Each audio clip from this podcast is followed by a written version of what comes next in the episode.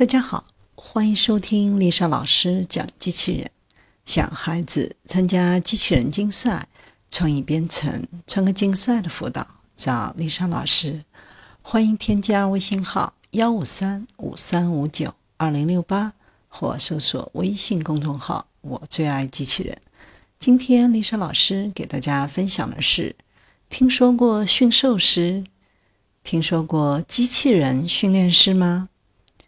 随着科技的进步，涌现了许多新兴的行业和职业。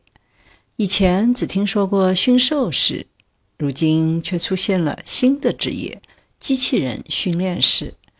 如果说要训练一只小动物，用条件反射等方式进行训练，那面对冰冷的机器人时，怎么样让它乖乖听话，读懂训练师的所思所想呢？政务咨询服务机器人的训练师详细介绍了究竟该如何操练机器人的做法。由于机器人无法直接了解人类语言，训练师就必须对机器人的知识库内容进行分词编码，根据智能系统的设置进行逻辑布局、语言梳理、纠错等。